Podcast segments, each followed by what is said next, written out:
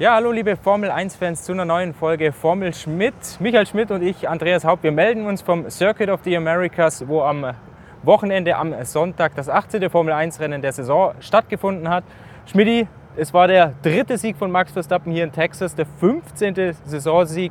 Damit hat er seinen persönlichen Rekord aus dem Vorjahr eingestellt, sein 50. Karrieresieg. Und doch gab es ein Thema, das alles überlagert hat.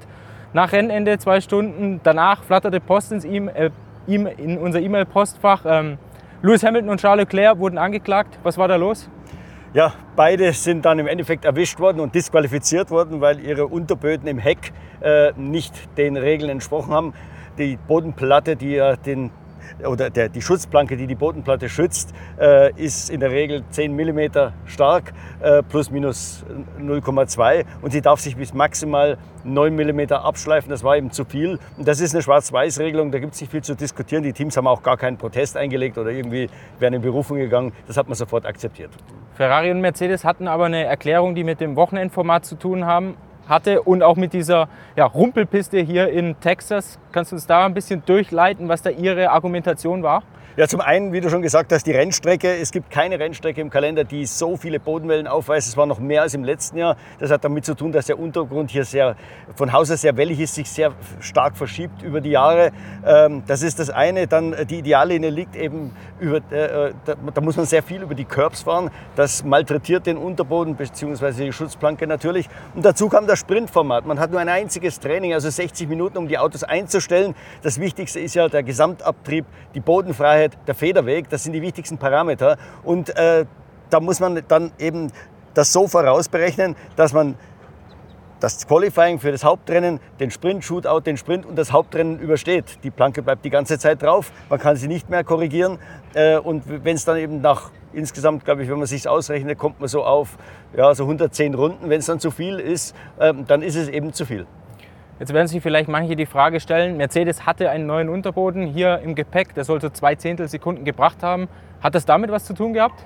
Äh, es indirekt vielleicht ja, weil das natürlich ein anderes Auto war. Das muss man erstmal wieder lernen. Das heißt, die Aufgabe in 60 Minuten das Auto optimal abzustimmen war noch schwieriger, weil eben ein neues Element am Auto war. Aber dieses Problem hatte zum Beispiel Haas auch. Das Problem hatte Aston Martin auch. Auch die waren mit neuen Unterböden da, auch äh, Alpha Tauri zum Beispiel. Also das ist jetzt meiner Ansicht nach eine schlechte Ausrede. Aber wie gesagt, ähm, dieses Einstellen der Bodenfreiheit, das ist Millimetersache. So wie die, die, die Abnutzung der, der Schutzplanke Millimetersache ist und da, wie gesagt, da entscheidet ja schon ein Zehntel Millimeter unter Umständen, ist eben auch äh, das, ähm, das Justieren der Bodenfreiheit äh, Millimetersache. Vier oder fünf Millimeter rauf oder runter können unheimlich viel in der Rundenzeit ausmachen. Und das Unbefriedigende an der ganzen Geschichte ist eben, wir wissen nicht, ist Charles Leclerc nur deshalb auf die Pole Position gefahren, weil das Auto vielleicht ein Stück zu tief war. Ist, hat äh, Lewis Hamilton nur deshalb sein bestes Saisonrennen gehabt, weil das Auto vielleicht ein Stück zu tief war? Oder sind sie einfach nur zu oft über die Curbs gefahren oder, oder haben zu, zu hart die Bodenwellen getroffen, weil vielleicht die, die Aufhängung zu weich eingestellt war? Das wissen wir nicht. Wir wissen nur, dass die Teamkollegen eine andere Einstellung hatten. Sowohl Sainz als auch George Russell waren an der Hinterachse etwas höher. Aber wir wissen nicht, ob sie legal oder illegal waren. Die wurden nämlich gar nicht kontrolliert. Ja. Wer wurde denn sonst noch kontrolliert? Max Verstappen und Lando Norris. Äh, das System ist ein bisschen, äh, wie soll ich sagen, naja, das ist dem Zufall überlassen. Äh, manchmal wird überhaupt nicht kontrolliert, manchmal werden zwei Autos rausgezogen, manchmal vier. Die vier sagt, normalerweise sollte es ein Zufallsfaktor sein, der mal den einen, mal den anderen rausholt, aber die kennen natürlich ihre Pappenheimer und die vier hat Zugriff auf alle Daten der Teams. Sie kennen genau das Setup der Autos, sie wissen genau, wer wie tief steht, wer wie hoch. Und sie haben natürlich über ihren Sensor, mit dem sie die Oszillation, die vertikalen Bewegungen des Autos messen, um zu schauen, ob die überhaupt fahren dürfen. Denn es ist ja nur eine bestimmte, äh, ein, ein, bestimmtes Maß an, an Aufsätzen auf der Straße erlaubt. Da wissen die ganz genau, wer hat im Verlauf des Wochenendes wie hart aufgesetzt, äh, wer ist mit der Planke schon am Limit. Das wissen aber auch die Teams. Ja, wir hatten ja den Fall in Baku, dass äh, Alpine vor dem äh, Hauptrennen gesagt hat, das überstehen wir nie. Ja, die haben ihre eigene Planke natürlich gecheckt und sind dann von der Box, aus der Boxengasse gestartet mit einer anderen Einstellung. Also ich glaube schon, dass Mercedes und Ferrari wussten, dass es am Limit war, aber sie haben wahrscheinlich gedacht, vielleicht kommen wir damit durch. Nicht, weil wir nicht kontrolliert werden, sondern weil sie es vielleicht auch irgendwie falsch berechnet ja. haben. Oder weil es vielleicht halt einfach auch ausgeht mit der, mit der Abnutzung, genau. dass man im positiven Bereich ist. Jetzt hast du es ja geschildert, es ist unheimlich wichtig, bei diesen Ground-Effekt-Autos tief zu fahren. Jeder Millimeter entscheidet, bringt zusätzlichen Anpressdruck.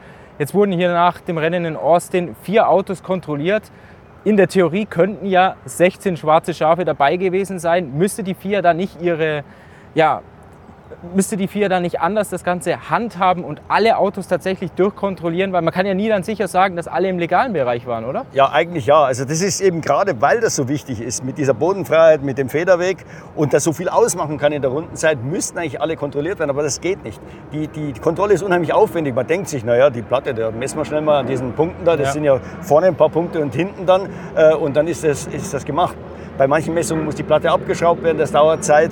Bei manchen Messungen wird es am Auto gemacht, das Auto muss gedreht, gewendet werden, da ist wenig Platz teilweise im Park Fermé oder in diesen Garagen, wo geprüft wird. Man kann unmöglich da 20 Autos, also in dem Fall wären es 17 gewesen, die ins Ziel gekommen sind, alle äh, durchchecken. Ähm, deshalb äh, würde ich auch dafür plädieren, entweder man findet eine andere Messmethode, wo das einfacher geht, oder man äh, findet irgendeine Regel, die sicherstellt, dass die Teams eben nicht zu tief gehen mit ihren Autos. Ja. Im Nachhinein ist es natürlich unheimlich schade, weil wir hatten ein sehr, sehr gutes Rennen gesehen mit einem Dreikampf um den Sieg. Verstappen gegen Lando Norris, gegen Lewis Hamilton. Gerade Lewis Hamilton hinten heraus hat er richtig aufgegeigt, ist bis auf 2,2 Sekunden noch an Max Verstappen herangekommen. Mercedes zum ersten Mal in diesem Jahr, wenn man jetzt mal die Disqualifikation wegnehmen, siegfähig. Lewis Hamilton, ich glaube, sein bestes Rennen in der Ground-Effekt-Ära. Wie kam es dazu? Ja, wie gesagt, der Unterboden bringt ungefähr zwei Zehntel. Lewis Hamilton hat das ein bisschen aufgedröselt. Ein Zehntel vom Boden, ein Zehntel vom Vertrauen, das er jetzt hatte. Das Heck war viel stabiler, es hat wieder geklebt auf der Straße. Das ist das, was er will. Deswegen war er auch sofort in dem schnellen Teil, also in diesen S-Kurven, die ja so ähnlich sind wie in Suzuka, ganz vorne mit dabei. In Suzuka war es noch umgekehrt. Mhm. Da waren die Mercedes, das war die Schwachstelle der Mercedes. Da haben die über eine halbe Sekunde verloren. Also es zeigt schon, dass da ein Fortschritt passiert ist. Genau, und dann Mercedes am ersten Boxenstopp, rund um den ersten Boxenstopp. Max Verstappen ist ja, war auf Platz 3 zu diesem Zeitpunkt, Runde 16 kam er rein. Lando Norris, der hat die Führung übernommen am Start, hat direkt reagiert, Runde 17 in die Box gekommen. Mercedes hat gewartet und hat in der Phase das Rennen verloren, oder? Ja, würde ich schon auf jeden Fall sagen das, was Max Verstappen jetzt mal gemerkt hat, er ist ja nur Sechster gestartet im Hauptrennen. Er lag dann natürlich im Verkehr, logischerweise. Und dann gehen auch bei ihm die Reifen so langsam kaputt. Ja. Äh, es ist natürlich eine andere Sache beim Sprint, wo er vorne wegfährt. Da kann er die Reifen und das Tempo gut kontrollieren. Und er hat eigentlich nicht aufgeholt auf äh, Hamilton und auf äh, Norris. Und Mercedes, ähm, die, die haben sich, die hatten irgendwie Angst. Wenn wir jetzt auf alles reagieren, was der Verstappen macht, dann wird er uns im Endeffekt doch schlagen, weil er den besseren Speed hat. Und sie haben dann gesehen, hm, unsere Reifenabnutzung ist besser, als wir erwartet haben, äh, versuchen wir noch ein Einstopprennen. In Runde 18, äh, das sind fünf, war fünf Runden vor dem Ziel äh, für ein Einstopprennen, das war Runde 23, hat man beide Piloten gefragt, äh, wie fühlt ihr euch, können die Reifen noch fünf Runden halten? Beide haben so ja, ein bisschen Zögerlich zwar, aber doch gesagt, könnte klappen. Und das war natürlich der Fehler. Genau eine Runde später brechen bei Hamilton die Reifen ein, und zwar komplett ein. Er hat in der einen, Sekunde, in der einen Runde schon drei Sekunden auf Verstappen verloren. Und dann war es für ein Einstopprennen zu früh, für ein Zweistopprennen zu spät. Und er hat netto, wenn man mal die Situation vor, Box, vor dem Boxenstopp von Verstappen anschaut, bis nach dem Boxenstopp von Hamilton 11,2 Sekunden auf Verstappen verloren. Und das ist eigentlich nicht mehr aufzuholen, auch wenn er dann immer ein Reifendelta zu seinen Gunsten hatte, weil er hat ja immer später gewechselt. Aber das hat ihn, wie gesagt, noch auf 2,2 Sekunden rankommen lassen. Im Endeffekt war es einfach zu viel. Ja. Kleine Randnotiz hier jetzt gerade, es fängt so an, so ein bisschen zu nieseln, ja. den ganzen Tag hier schon in Austin.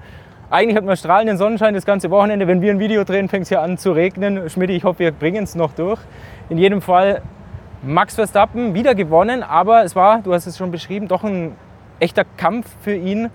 Wenn wir es jetzt gerade mit dem Sprintrennen vergleichen, gut, da ist er von Pole Position losgefahren. 9,4 Sekunden ist er da von dem zweiten ins Ziel gekommen. Das war für ihn eher eine lockere Kiste, bis auf die Startrunde jetzt vielleicht. Im Rennen, da hat ihn doch das eine oder andere Problem ja, befallen, beschlichen sein Red Bull, die Bremsen. Was war da genau los? Ja, ähm, er hat relativ früh im, Rennen äh, hat er die Bremsbalance mehr oder weniger verloren. Also er, er, konnte sich nicht mehr darauf verlassen, überbremst das Auto vorne oder hinten. Es hat am Anfang haben die Vorderräder immer blockiert, dann musste er die Bremsbalance verstellen. Dann haben aber die Hinterräder äh, blockiert beim Bremsen und er hat einfach keinen guten Mittelweg gefunden. Äh, wenn die Räder beim Bremsen blockieren, äh, stresst das natürlich auch die Reifen. Also der Reifenverschleiß war dann schon mal höher, als es sich eigentlich vorgestellt hat. Und obwohl Austin eigentlich vom Layout her eine typische Red Bull-Strecke war, gibt ja alle Arten von Kurven, hatten sie dann doch mehr Probleme, als sie sich gedacht haben. Und das hat sich natürlich das ganze Wochenende hin ausgewirkt. Das Problem waren die Bodenwellen. Es waren einfach so viele und dann muss auch der Red Bull hoch mit seiner Bodenfreiheit. Und dann kommt er in einen Bereich, wo ihm nicht mehr so überlegen ist, obwohl eigentlich das Layout für ihn spricht. Und deswegen war Verstappen an diesem Wochenende nicht mehr so haushoch überlegen. Man hat es ja in den beiden Qualifyings gesehen, da ging es um Hundertstel, Tausendstel äh, Pole Position. Er war ja wirklich am Limit. Ich meine, er hat die, die Pole Position fürs Hauptrennen verloren, weil er in Kurve 19 über die Streckenlimits gefahren ist. Und das macht man eben nur, wenn man wirklich am Anschlag ist. Also es zeigt schon, hier waren McLaren, Mercedes und auf eine Runde der Ferrari so einigermaßen ebenbürtig. Ja. Die, Buckel, die Buckelpiste von Austin, die Bodenwellen, die wandern ja eigentlich jedes Jahr woanders hin. Max Verstappen, der meinte, eigentlich ist es nicht mehr wirklich Formel 1 tauglich. Lewis Hamilton, Lando Norris, die haben ihm da eigentlich mehr oder weniger zugestimmt. Würdest du da mitgehen? Braucht Austin eine Neuasphaltierung? Ja, wahrscheinlich ja. Ich finde das eigentlich schade, weil Bodenwellen äh, machen den Charakter einer Rennstrecke aus und man sieht auch, wie die Autos sich bewegen. Äh, das ist für uns äh, toll, weil man dann so ein bisschen ein Gefühl für den Speed kriegt, für die Fahrer überhaupt nicht. Nico Hülkenberg hat mir gesagt, nach dem ersten Training, er hat gedacht, er hat eine Gehirnerschütterung. es war nicht auszuhalten, habe ich gesagt. Also da hört der Fahrspaß auf. Vor allem Kurve 9 und 10 waren Bodenwellen drin. Dann äh, äh, ist das nicht nur eine Vertikalbewegung, den Kopf schlägst nach links gegen die, gegen die Kopfschüsse nach nach rechts. Also äh, er war da richtig durchgeschüttelt, hat sich gar nicht vorstellen kann, können, wie man, da, äh, äh wie man da 56 Runden im Rennen fahren kann. Ähm, aber er, er war schon eigentlich mit dem Federweg und äh, der Bodenfreiheit auf Anschlag. Er hätte nicht noch mehr Federweg machen können, weil hat er gesagt, dann hätten wir raufgehen müssen mit der Bodenfreiheit, dann verlieren wir komplett den Speed. Also äh, wie gesagt, diese Ground Effect Autos, das ist ihr großer Nachteil, ja, dass man sie ganz dicht über den Boden fahren muss und dann wenn man eben so viele Bodenwellen hat, muss man sie hart federn. Das ist dann für die Piloten eine Tortur leider. Ja, für dieses Jahr wurde ja an gewissen Stellen schon nachgebessert am Asphalt. Ich glaube Kurve 12, dann 14 bis 16. Ein McLaren-Ingenieur hat mir verraten, für den Winter ist jetzt dann tatsächlich ein neuer Belag angedacht hier, hier in Austin, weil ansonsten ist die Rennstrecke ja eigentlich genial. Du hast es ja schon gesagt, man hat eigentlich alles dabei vom Kurventyp, schnelles S, Geschlängel, ähnlich wie in Suzuka. Zweiter Sektor lange Gerade, hinten, raus, hinten heraus dann nochmal langsame Kurven. Langsame Kurven, das bringt uns zu McLaren. Das ist immer noch der große Schwachpunkt. War das jetzt an diesem Wochenende auch dann tatsächlich die Achillesferse, warum Lando Norris hier nicht gewinnen konnte? Ich würde sagen, im Vergleich zum Red Bull und dem Mercedes ja. Aber global gesehen und wenn man sich mal das, äh, die Situation mit dem Anfang des Jahres, also der ersten Saisonhälfte vergleicht, dann ist McLaren auch in den langsamen Kurven deutlich besser geworden. Äh, Oscar Piastri hat uns ja schon vor dem Wochenende erzählt, ja, die langsamen Kurven sind noch unser Schwachpunkt, aber es ist deutlich geringer, als es schon mal war. Ja, genau. Also die Weiterentwicklung, die hat sich eigentlich ja, voll ausgezahlt bei McLaren. Das ganze Jahr, Piastri hat ja auch gesagt, jedes Upgrade hat eigentlich voll eingeschlagen, den Zeitgewinn gebracht. Andreas Deller, der Teamchef, der meinte, Langsame Kurven ist dann eher eine Sache für nächstes Jahr, nochmal ein bisschen an die Mechanik ran, auch um besser auf die Bodenwellen zu reagieren. Und aber natürlich auch hauptsächlich aerodynamisch muss man nochmal nachbessern. Wir haben jetzt McLaren als immer noch, würde ich sagen, das Team der Stunde. Aston Martin war das Team der Stunde zu, zum Saisonstart. Fernando Alonso, der hat richtig aufgegeigt, sechs von acht Rennen gewonnen. Ich würde sagen, jetzt in Austin war äh, sechs von acht Rennen gewonnen, was rede ich? Sechs von acht Mal auf dem Podest, Podium, genau. Ja.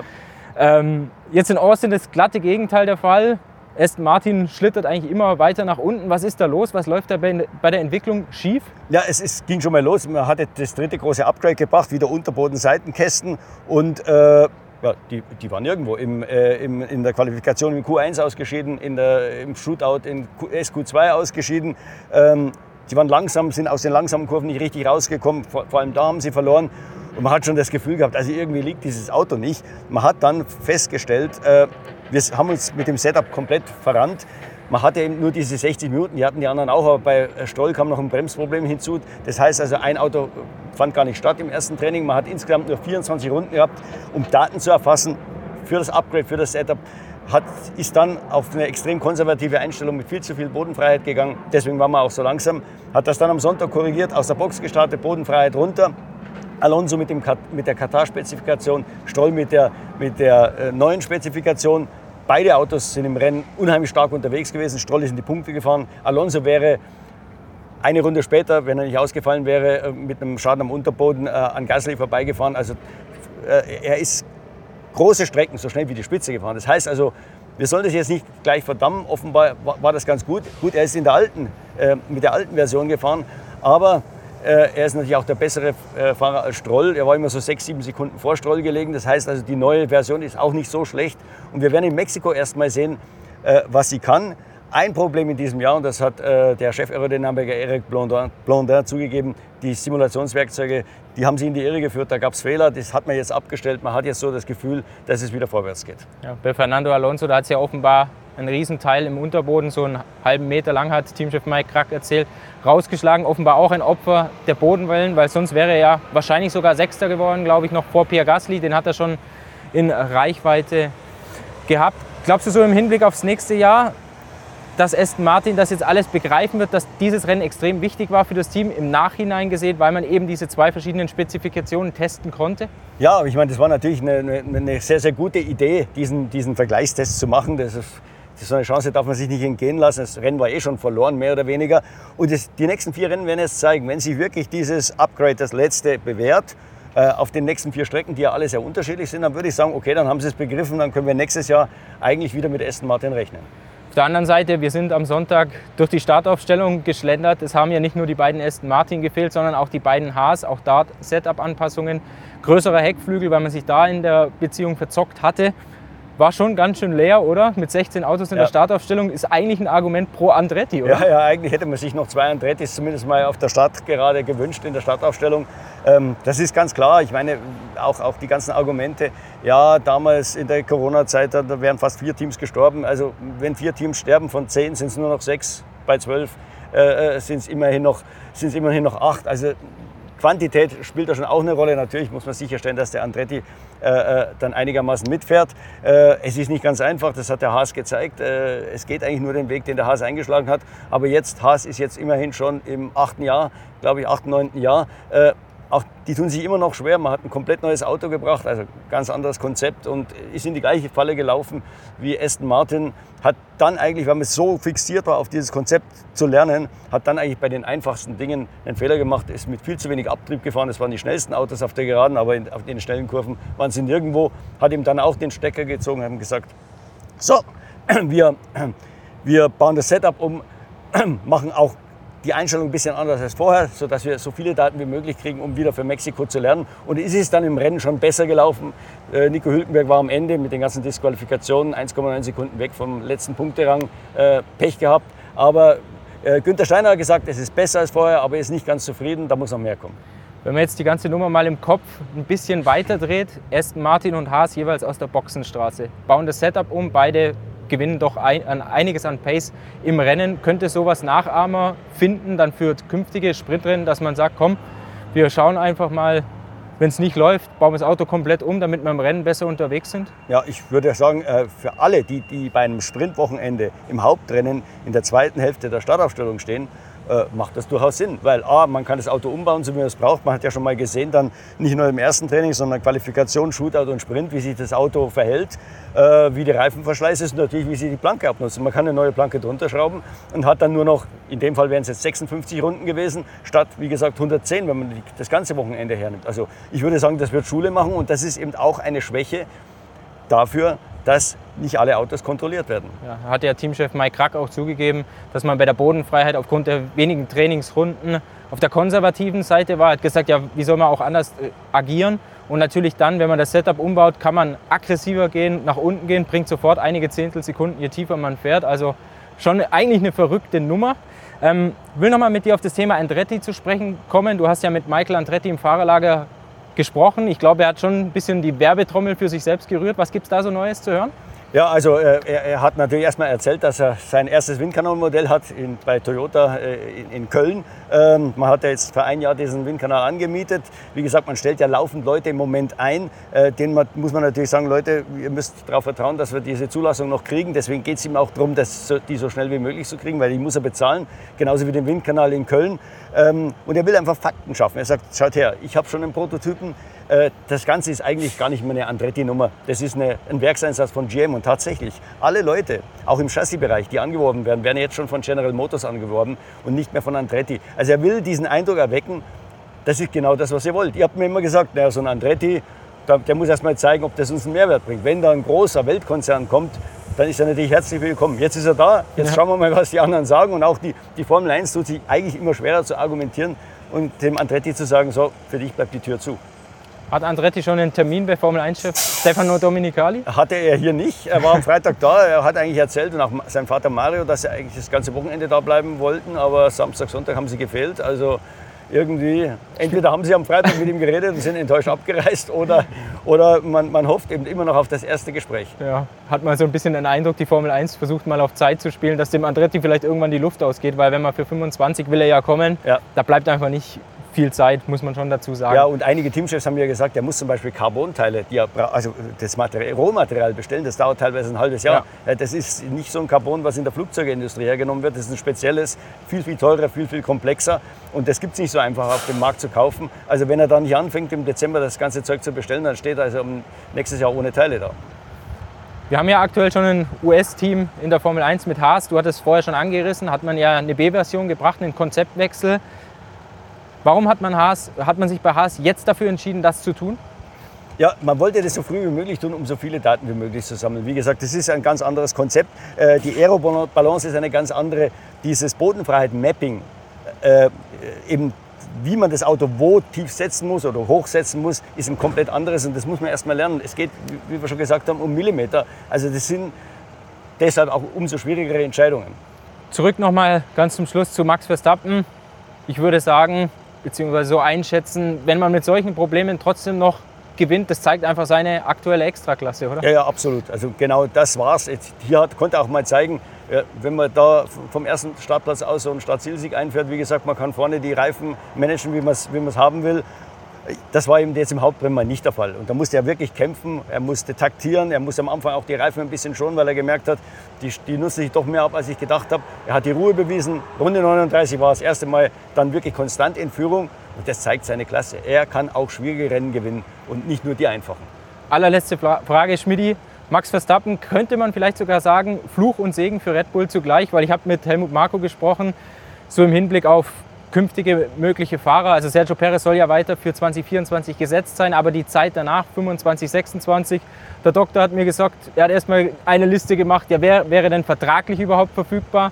Zweite Liste war, ja, wer würde sich denn überhaupt zutrauen, zu Red Bull zu kommen? Und er hat schlussendlich war das Resümee, da bleibt nicht mehr viel übrig. Sehe ich genauso. Also ich würde sagen, die einzigen, die übrig bleiben, sind die, die im Kader sind. Äh, einer von außen, äh, gerade einer, der jetzt auf dem Sprung ist, ein, ein Topfahrer zu werden oder der eigentlich schon als Topfahrer gilt, äh, der wird dieses Risiko nicht eingehen, weil eine schlechte Saison gegen Max Verstappen und das ganze Image ist dahin. Also ähm, deswegen äh, wird Red Bull da auf lange Sicht ein, ein Problem haben, das zweite Auto gut zu besetzen, außer man findet wieder so ein, so ein Supertalent. Ja? Also me- nehmen wir mal an, Sie würden einen Piastri finden äh, aus Ihrem Kader, dann wäre das natürlich die Idealsituation. Dann danke dir, Schmidti. Und ja, wir reisen dann am Mittwoch weiter nach Mexiko. Findet ja schon das nächste Rennen statt. Und dann natürlich äh, gibt es die Vorschau von mir, Hauptsache Königsklasse. Und die Woche darauf dann Formel Schmidt zum Grand Prix von Mexiko. Bis dahin, macht's gut. Servus.